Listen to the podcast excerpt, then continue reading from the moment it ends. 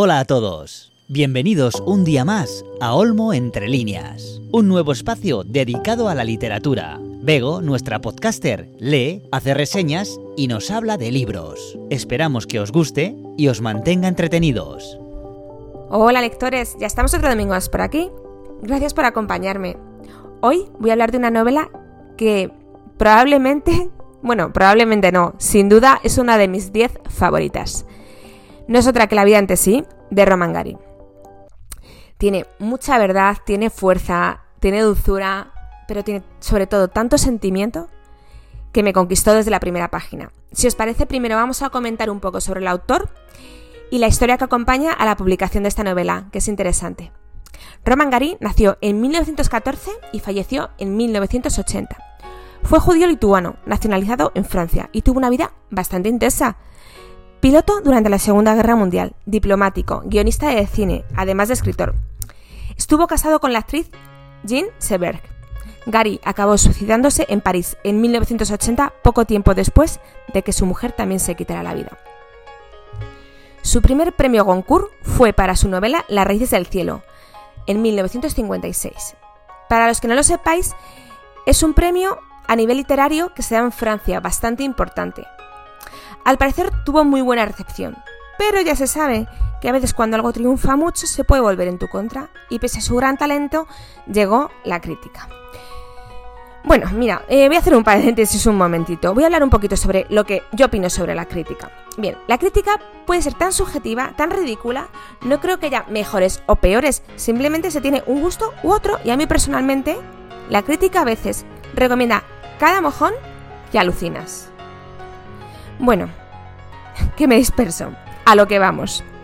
Como decía la crítica, le dio muchísima caña, diciendo cosas como que tenía mala gramática, que estaba sobrevalorado, etc. Entonces, a Roman Gary se le hincharon las narices y dijo hasta aquí. Presentó un nuevo libro, titulado La vida ante sí, con el seudónimo de Emily Ajar.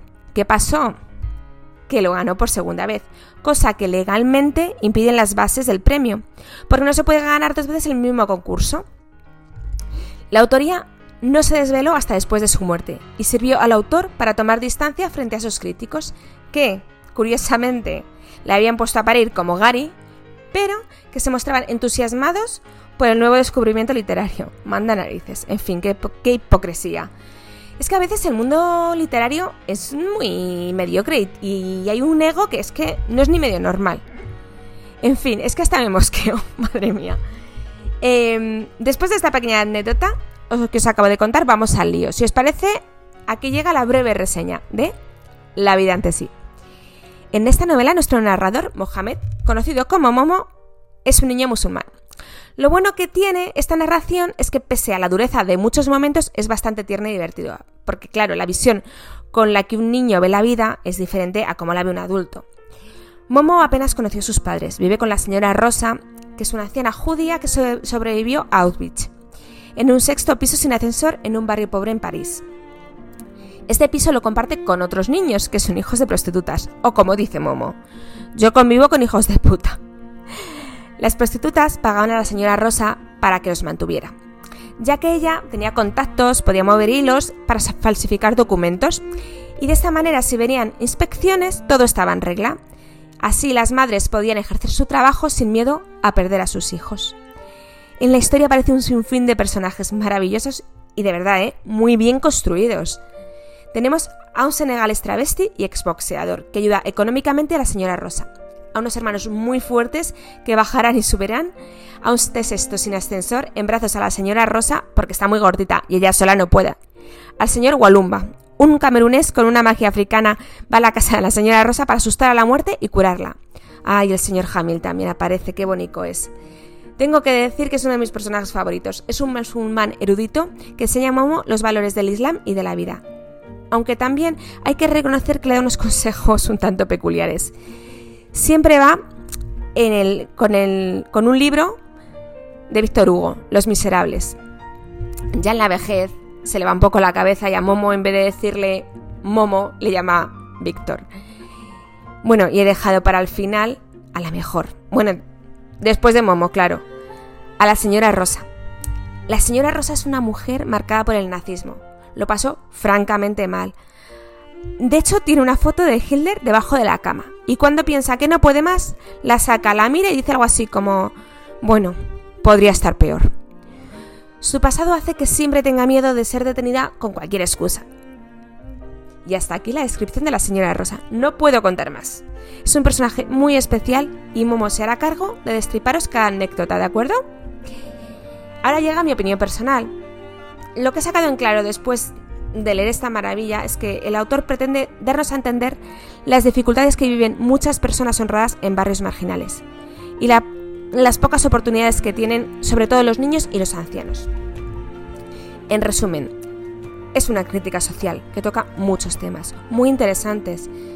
Toca desde la vejez, el concepto de familia, la eutanasia, cómo siendo pobre y no teniendo nada las personas se desviven por ayudarse entre ellas. Y otra cosa que me pareció preciosa de esta lectura es la buena relación entre distintas culturas, cómo se respetan. El amor, la empatía y la convivencia entre distintas generaciones. Lo que hace absolutamente redonda esta historia es su toque edulcorado. Como antes he mencionado, al ser relatado por un niño, todo cambia, porque claro, eh, los mensajes directos, lenguaje coloquial, manera de ver las cosas en muchas ocasiones absolutamente disparatada, travesuras y comentarios sin ningún tipo de filtro. Esta joya fue publicada creo que hace más de 40 años, si, no me confundo, quizás 45 y os prometo que he envejecido fenomenal. Para acabar, os voy a leer algunas de las citas de esta novela. De hecho, voy a leeros tres, para que veáis cómo Momo te encandila desde la primera página. La primera dice así. Estaba bajo de moral. Y las cosas buenas son todavía mejores cuando uno está bajo de moral. Lo he notado muchas veces. Cuando se tienen ganas de reventar, el chocolate sabe mejor que nunca. La siguiente. En un país grande y hermoso como Francia, un viejo o una vieja son algo que da pena ver, y bastantes preocupaciones tiene ya la gente. Los viejos y las viejas no sirven para nada, ni son de utilidad pública, por lo que lo mejor es dejarlos en paz. En África, la gente vive reunida en tribus, en las que los viejos están muy solicitados, por lo mucho que pueden hacer por uno cuando se mueren. En Francia no hay tribus, por culpa del egoísmo. Y la más graciosa para el final. En casa de la señora Rosa, casi todos éramos hijos de puta. Y he de decir que el oficio de puta se estaba perdiendo por culpa de la competencia gratuita. Bien. ¡Ay! Antes de terminar, casi se me olvida. Tenéis una adaptación en Netflix con grandes actores. Eso no lo voy a desmerecer. Pero sí tengo que decir que me pareció una adaptación pésima. Si no me hubiera leído el libro, seguramente me hubiera gustado mucho más pero es inevitable comparar. Y no, no es una buena adaptación. Bueno, y ahora sí. Gracias por acompañarme, gracias por estar al otro lado. Nos vemos en el siguiente episodio, queridos lectores.